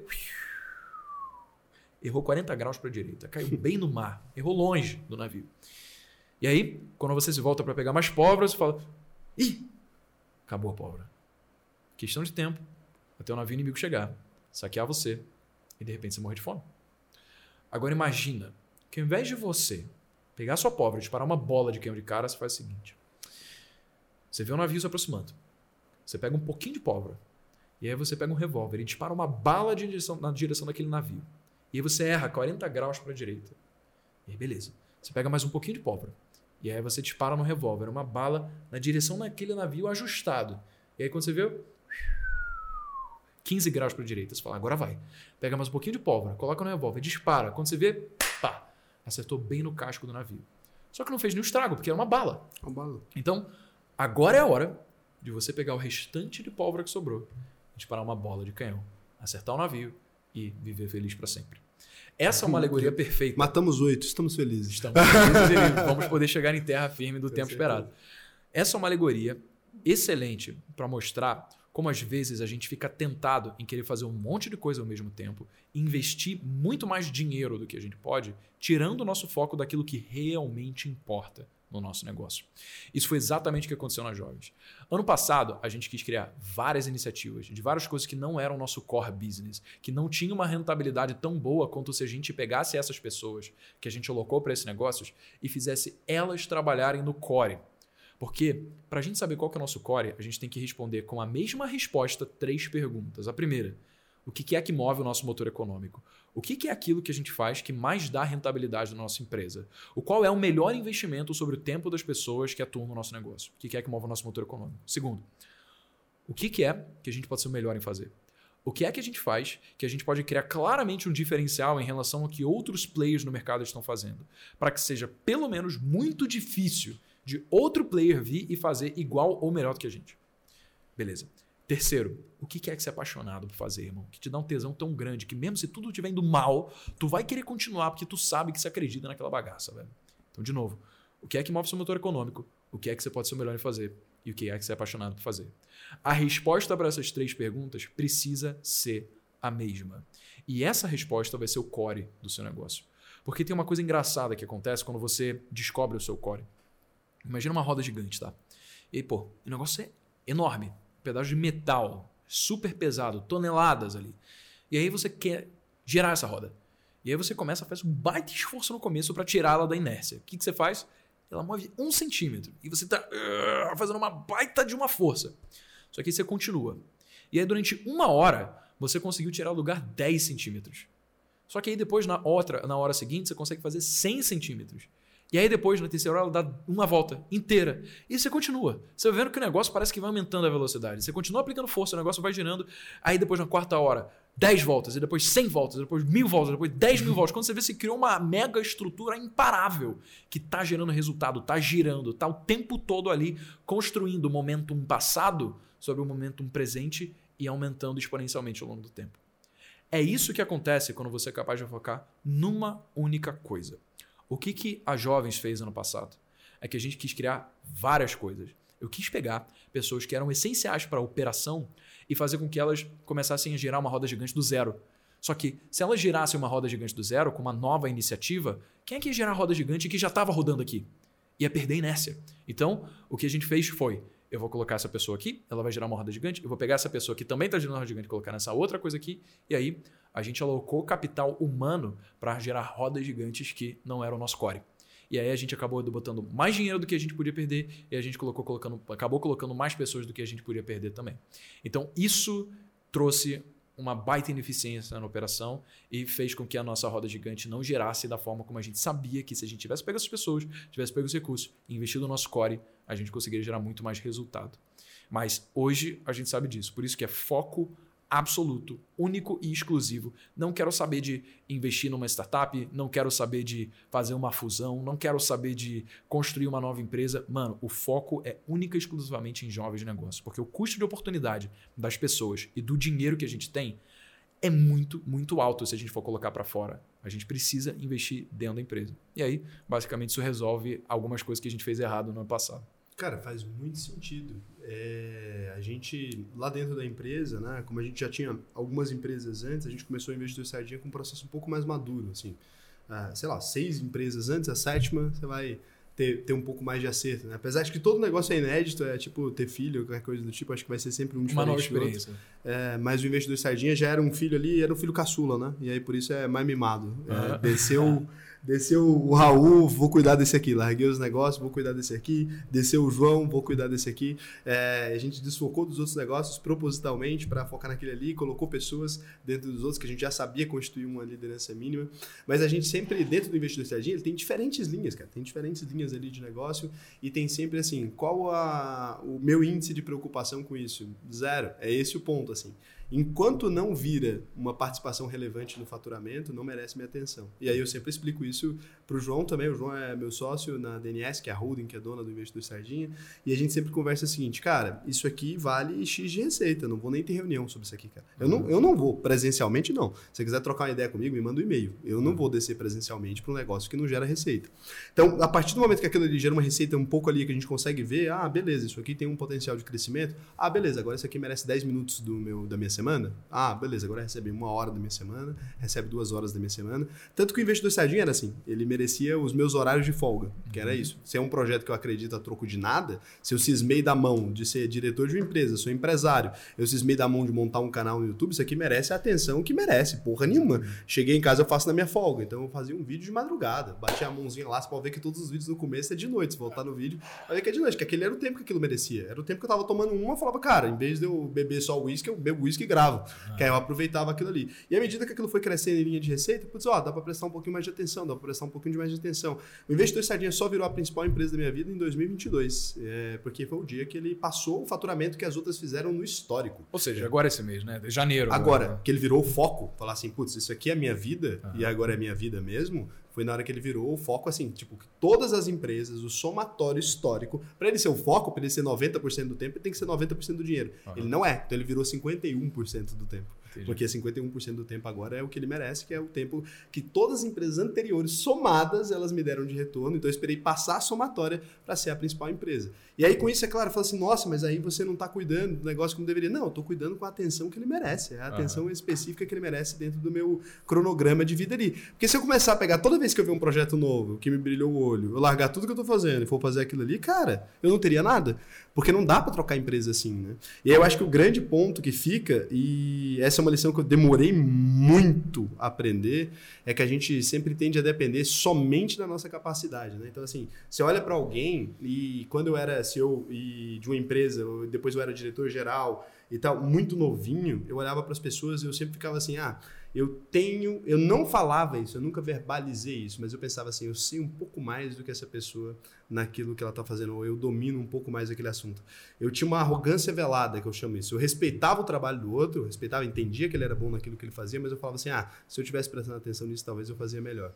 E aí eu parei de contratar para cargo de liderança quem eu ficava com esse preconceito. Porque se você não tiver certeza que aquela pessoa faz melhor do que você, cara, então demite, porque não faz sentido. Então hoje em dia eu sei que, pô, se eu olhar para pro, os números da empresa ali, eu nunca vou ter a mesma visão que o João, que é o cara que é gestor de risco. Então o João ele gere risco muito melhor que eu. E isso é doloroso? É doloroso por um caralho. Eu não sei cuidar dessa parte da minha empresa tão bem quanto ele cuida. Ele olha e fala, tá fazendo merda. Uhum. E eu tenho que pegar e falar, putz, tô fazendo merda mesmo. Mas enquanto você não é capaz de criar líderes que sejam capazes de falar para você assim, você tá fazendo merda, não tem como escalar, cara. Não tem como escalar. Porque aí você vai ficar sempre nesse negócio, né? Tipo assim, putz, eu não vou crescer, eu não vou abrir essa nova linha de negócio porque não tem ninguém para ir para lá. Ou não, se eu tirar esse cara daqui, eu não tenho como substituir. Cara, se aquele cara é insubstituível, demite. Porque assim, como é que vai fazer? Você não pode crescer a empresa porque aquele maluco é insubstituível, né? Então, isso foi coisa que eu demorei pra caralho, acho que, pra entender. Assim. Muito... Cara, você, brilhante, velho. Acho que você acabou de me ensinar um baita método de gerenciamento de rotina. Isso é muito massa, velho. É um privilégio poder participar desse podcast e aprender, assim, porque essa coisa de pegar a receita e associar a alocação do seu tempo, pô, você pega 100% do seu tempo se você tiver uma linha que está gerando 100% da receita. Você pega 50%, se gerando 50%, você, pô, Vou implementar isso na prática então, agora. Muito e, irado, velho. E é, um, e é um erro, assim, a princípio, né? Porque você fala, cara, mas isso aqui pode dar muito mais dinheiro. Pode, cara, mas a gente tem que pagar as contas. É. E é uma coisa que eu sempre falei a vida inteira. Pode, mas tem que pagar as contas. E o João, que é gestor de risco, o dia que eu apresentei o projeto do Investidor para o João, lembra, a gente já era sócio há muitos anos. Eu não estou falando, tipo assim, uma sociedade assim, ah, de dois meses. Estou falando de sociedade de quatro anos. Cara, para nossa idade, é, é muito relevante para o tempo da nossa vida. Percentualmente, né? é isso que eu tô falando. Eu fui casado quatro anos, eu, eu conheço a Tamires há 10. Para mim é uma eternidade. Desde que eu me entendo por gente, eu estou com a mesma mulher, né? Que era minha namorada, é minha namorada e foi minha esposa. E, e aí o João é esse cara que agora deve ter assim sete anos que o João a gente trabalha junto. Ele foi diretor de uma empresa que eu era sócio e tal, depois ele virou meu sócio. Quando eu apresentei para ele, assim, ele era o cara que eu mais respeito na vida. Ele ainda é. É o cara que eu mais respeito, assim, se eu falar assim, cara, é para mim é Deus e João. É isso. É sério, porque é o cara que tava comigo em todos os momentos quando a gente era fudido. E o João acreditava em sonho, tipo assim, eu era doido. Eu virava pra ele e falava que a gente ia dominar o planeta com uma ideia louca, que não fazia sentido nenhum. Ele falava assim, é, do caralho. E aí eu chamei o João e falei, ó, vou te explicar agora o que, que a gente tá fazendo. Ele falou, cara, você criou um canal no YouTube. Eu falei, cara, sim. E aí eu expliquei para ele todo o racional da coisa, que eu nunca fui um cara aleatório. Eu expliquei para ele, ele falou, ah, merda isso aí. não quero ser sócio disso. Esquece essa porra, bora trabalhar. E assim, no dia eu fiquei meio assim, pá. Eu falei, caralho, o João é doido, cara. Isso aqui faz todo o sentido do mundo. Mas daí o João me lembrou de alguns números. E é muito importante isso. O João pegou e falou: ó, a gente fatura isso aqui, fatura isso aqui. Pô, tem empresa faturando milhão, sabe? Você quer que isso aqui, cara? Isso aqui fatura quanto? Nada. Falei, ah, mas se dá tanto, pode faturar tanto. Ele, tá, tá faturando? Falei, não é problema meu. Eu trabalho quando tem dinheiro. Eu falei, tá certo? Não tem dinheiro nenhum. É. E aí foi que eu comecei a crescer ali e tal. E quando chegou, acho que foi a primeira vez que a gente faturou, sei lá, 500 mil. Uhum. Daí eu cheguei pro João e falei, ó, agora, claro, agora, agora, bora. Daí ele falou, agora merece X% do tempo. Entendi. E aí a gente sempre trabalhou assim, ele falou, sua regra, você que inventou. Que irado. Né? Mano, eu acho que, assim, é na prática essa aplicabilidade do dispare balas depois bola de canhão, porque você não vai alocar uma quantidade muito grande de tempo ou de investimento numa coisa que não tem um prospecto claro de retorno. Você vai disparar uma bala. Não quer dizer que você vai deixar de fazer. Nunca. Você fez. Você começou. Então você disparou uma bala. Não quer dizer que você alocou 100% do seu tempo para isso. Você continuou tocando seus outros negócios Normal. também. E aí, depois que começou a virar algo relevante, você falou: agora vamos disparar a bola de canhão. O João entra, a gente começa a lidar com mais seriedade. Mudando começou a operação. É e a virou o maior negócio. Disparou a bola de canhão. É, e aí sim, mas aí, tipo assim, a gente pegou todo mundo que a gente pegou. Cara, fui buscar nas empresas todas. Falando assim: ah, os melhores agora, agora é aqui. Por quê? Porque aqui bateu 51, porra. Agora é 51, não é mais é. 1%, é 51. Então que irado, é hein, velho? E daí agora, assim, é realmente a empresa. E aí a gente vai fazer fusão esse ano e o caralho. Por quê? Porque agora é a hora daquilo ali funcionar. Mas, assim, realmente foi um, um erro que eu tomei muitas vezes na minha vida. Então eu me identifiquei pra caralho, assim, porque eu nunca sabia no que focar, cara. E é impressionante, porque eu fiz muita coisa ali e algumas deram certo e tal, mas eu não sabia naquilo que focar até eu começar a entender que, tipo assim, ah, beleza, com faturamento é uma boa métrica. Porque aí você vai se focar. Não é que você não vai, aquilo ali é sua paixão, beleza. Uhum. Se é minha paixão, cara, minha paixão é naquele momento, o tempo que eu tomo uma cerveja, o tempo que eu saio com meus amigos, então beleza, é paixão, é paixão igual, pô. Uhum. Se eu uhum. quero fazer isso aí, é eu que quero, não é o dinheiro que tá pagando. E o maior acerto, cara, em 2021 aí, o que, que foi?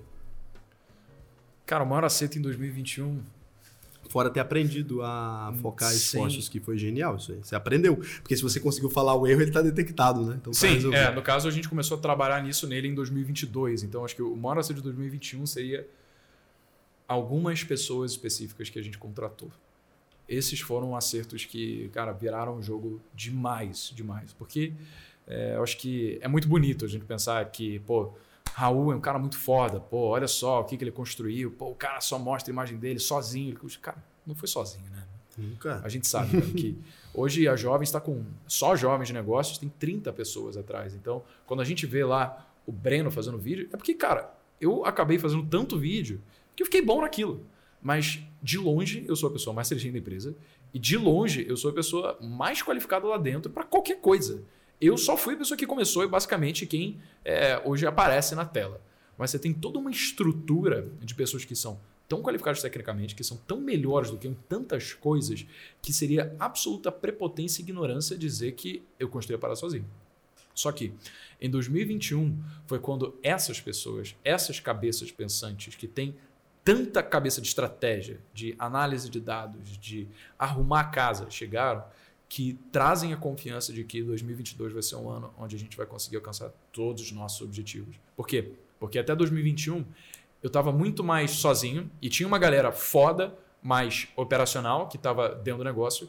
Agora a gente tem outras pessoas pensando em estratégia também que são muito, mas muito mais fodas do que eu e que elas sim vão fazer o negócio prosperar. Então, em resumo, contrate pessoas melhores que você foi o aprendizado de 2020. Que você trouxe com tanta maestria, velho. Com certeza, velho. Com certeza. Que foda.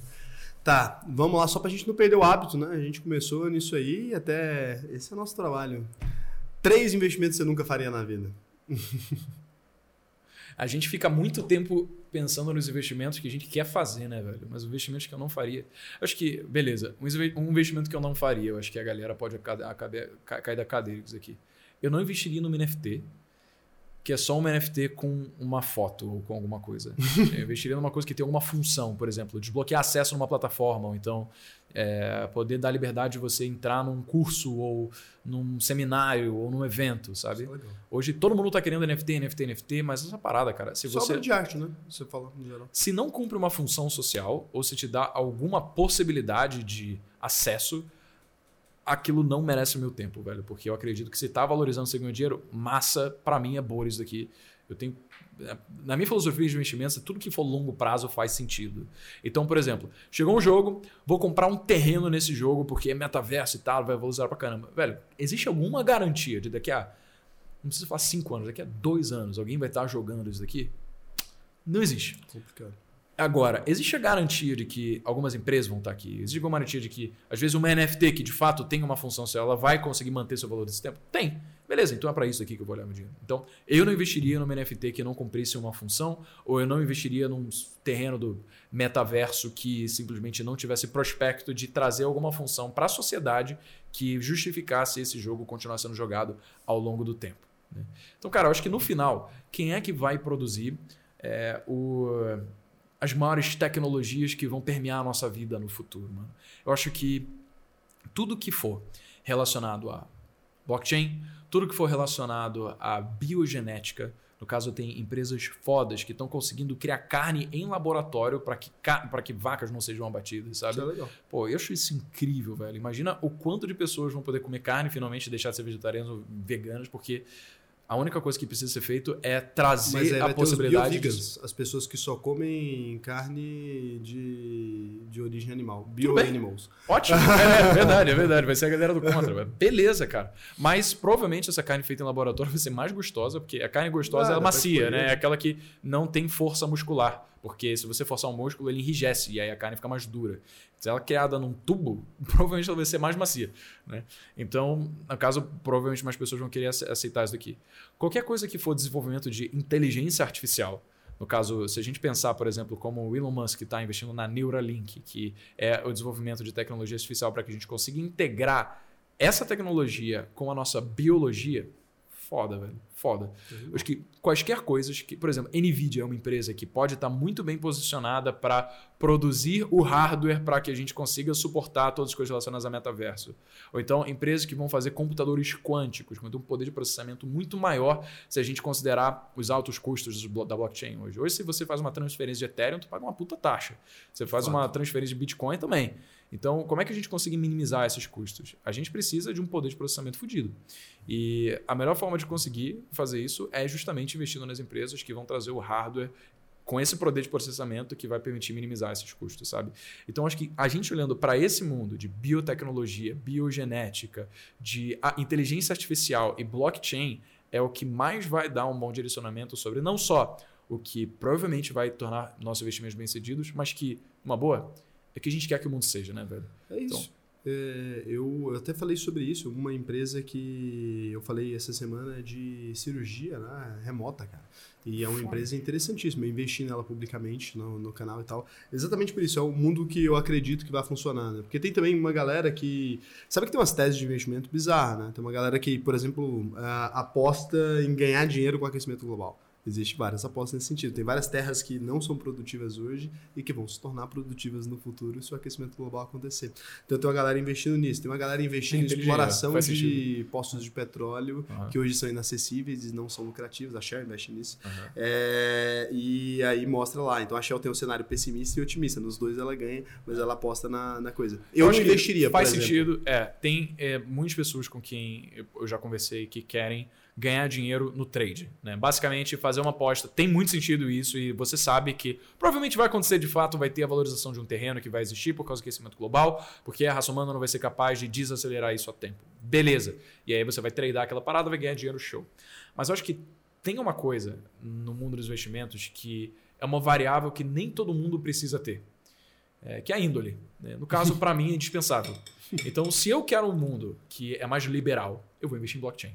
Se é um mundo onde eu não consigo imaginar a transição para energia sustentável, cara.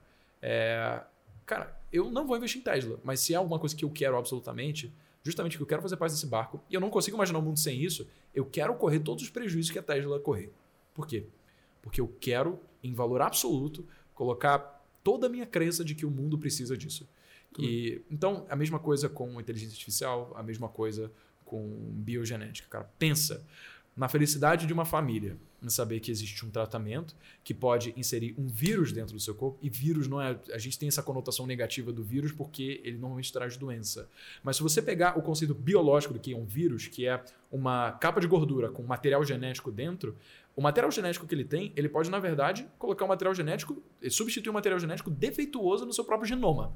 Então você tem um genoma lá, e aí você tem uma parte do seu gene que é cancerígena. Você pode cortar por uma enzima chamada de CRISPR, e aí você tira isso e substitui pelo vírus aquela que você sabe que vai dar bom. Isso é genial. Você curou muitas e muitas doenças. Isso está tá sendo feito hoje. A partir do momento em que a gente consegue alterar o material genético humano, a raça humana ela deixa de ter essa coisa de se preocupar com doenças e, e todas essas coisas e passa realmente a olhar para o que, que a gente pode fazer para fazer a raça humana prosperar. Né? Não sei se você já leu Sapiens ou Homo Deus do, do Ivo Harari. Provavelmente a gente vai acabar sonando amortais, né? que somos seres que vão viver eternamente a não ser que aconteça algum acidente, porque biologicamente a gente não vai mais morrer. Jeff Bezos investiu uma grana nisso aí. Eu Foi postei, recentemente agora, né? É, postei lá, o cara investiu uma grana louca nisso aí, na possibilidade da gente realmente... E contrataram, e dessa vez não é tipo essas matérias de manchete meio sensacionalista, não. Contrataram uma galera muito técnica e muito capacitada. Aí você acabou respondendo, é porque ia perguntar depois no que, que você investiria, mas você respondeu de maneira ampla aí, ficou melhor até do que o 3 ali. Achei que você ia ser mais um cara mais específico, mas você é um cara profundo, né?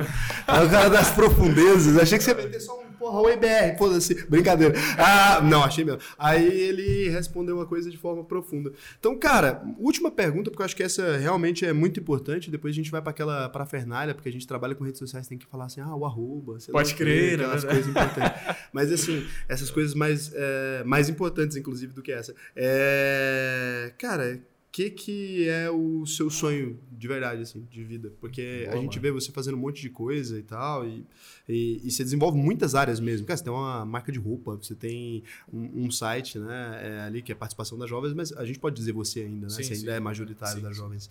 É, então você tem as jovens e isso é educação financeira, tem um monte de coisa. O que, que é o seu sonho falo de maneira pessoal, pô, menos bacana, achar, tipo, pô, ah, jovens fazer total, sei lá o quê, total, mas eu quero. Porque eh, normalmente as pessoas, quando respondem essa pergunta, eu falo da empresa, né? Uhum. Porque, cara, às vezes é muito legítimo de você querer fazer com que a empresa prospere e a sua missão se concretize e tal. Eu acho, acho que faz e... até sentido. Em algum momento a gente se mistura, a gente confunde até com a é, empresa. E tudo bem, é beleza. Eu acho que durante. É, a maior parte da minha vida vai ser jovens, que eu vou trabalhar mesmo, e, cara, show de bola. Mas seria é, inverídico dizer que é só isso também. Porque eu acho que uma coisa engraçada que acontece é que ao longo do tempo a gente vai percebendo que o resultado do nosso negócio vem de números, né? Então vamos lá, você tem milhões de pessoas, cara, que assistem em, todos os seus, em todas as suas frentes, né? consomem o seu conteúdo. Você não conhece milhões de pessoas. E acaba que, por mais que seja muito legal que você tenha a, o contato, por mais que superficial com essa galera, você sabe, putz, beleza, eu estou ajudando. Mas aquilo não interfere no seu dia a dia no sentido emocional. É negócio, é analítico, é racional. E acaba que as pessoas que vivem no nosso dia a dia que acabam sendo as pessoas que mais influenciam no nosso estado emocional. Se a gente é, dá algum presente, se a gente vive algum aniversário, se a gente ouve alguma coisa que faz a gente sorrir, isso sim traz uma conotação emocional para nossa vida. Então o que eu passei a perceber é que o meu sonho não pode ser simplesmente trazer educação financeira e fazer com que o brasileiro consiga ter acesso a isso desde o ensino básico, né? como seria a missão da empresa Jovens de Negócio.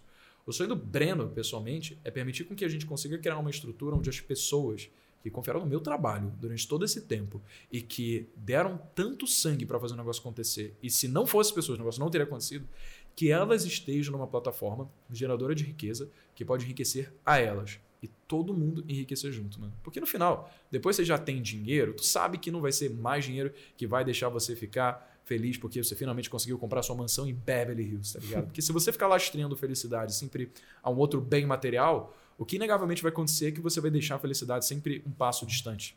Agora, quando você é grato por aquilo que você tem, e cara, numa boa, se você considerar a quantidade de patrimônio que na minha pessoa física já foi acumulado, eu poderia passar o resto da minha vida sem me preocupar com coisas básicas, né? E ainda viver uma classe, vida de classe média. quando você vive esse momento, você começa muito mais a dar valor a coisas que começam a vir do quesito emocional do que financeiro.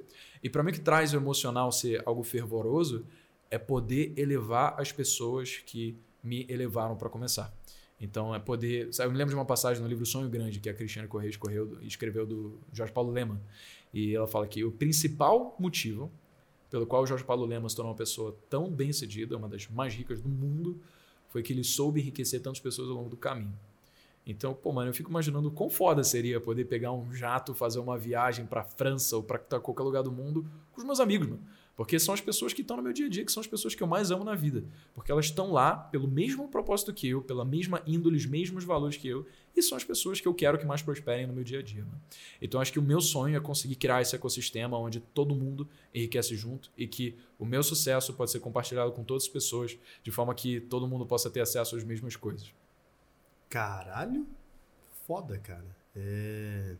É, eu acho que é muito honesto isso, porque se a gente lastrear né, a felicidade em dinheiro ali, é uma ideia idiota, porque aí, assim, é um monte de múltiplo escrito numa conta hipotética, né, é, que não, não diz respeito a nada. Então, o dinheiro não é a capacidade de comprar coisas, né, a capacidade de ser o cara mais rico do cemitério. De fato, é, é aquilo que você pode fazer na vida, né. É engraçado muito, velho, que a gente não pode também partir do pressuposto que, ah, você quer um carrão, mano, não é isso que vai te fazer feliz, velho.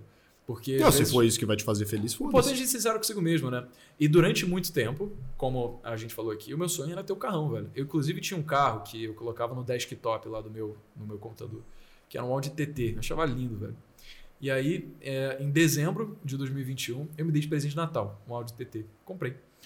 E eu lembro que no dia que eu fui buscar o Audi TT lá do, é, de, de um dia aí, onde eu peguei ele, cara, eu tava dirigindo ele de volta eu comecei a chorar, velho, de felicidade mesmo. Pô, porque, cara, eu tava pensando no meu pai, que sempre foi aficionado por carro, e o carro mais legal que ele teve foi um Renault Logan na vida dele. Né? Então, imagina ele poder estar tá vivendo aquele momento ali comigo. Então, eu fiquei feliz, por um lado, mas fiquei pensando, caralho, quão foda seria, né, se tivesse essa pessoa incrível na minha vida aqui comigo. Foi um dos melhores dias da minha vida, velho. Mas uma coisa engraçada aconteceu depois também, que eu comecei a perceber que depois que eu cumpri esse sonho, não era pelo carro, era pelo sentimento de chegar lá e saber que eu tinha conseguido. E agora eu botei o carro para vender. Né? Então, isso tem. Eu, eu, comprei o carro não tem nem três semanas. Né? Tem, Caramba, foi então, agora. É, você comprou e vai botou para vender. vender mano. Porque é, eu percebi que não é mais em relação ao carro em si. Porque não é isso que vai deixar feliz. Eu não fico lá venerando o carro e falo. Oh, Tá ligado? Tipo, é um objeto, velho. É uma parada que não faz diferença nenhuma na tua vida, além de transportar e tal. É maneiro, tu tá com uma mina e tal, pô, tu vive um momento legal, mas, cara, é, não é isso que vai dar o estado temporal de satisfação e felicidade. E aí eu comecei a pensar, caralho, velho, tem umas oportunidades boas de mercado, né?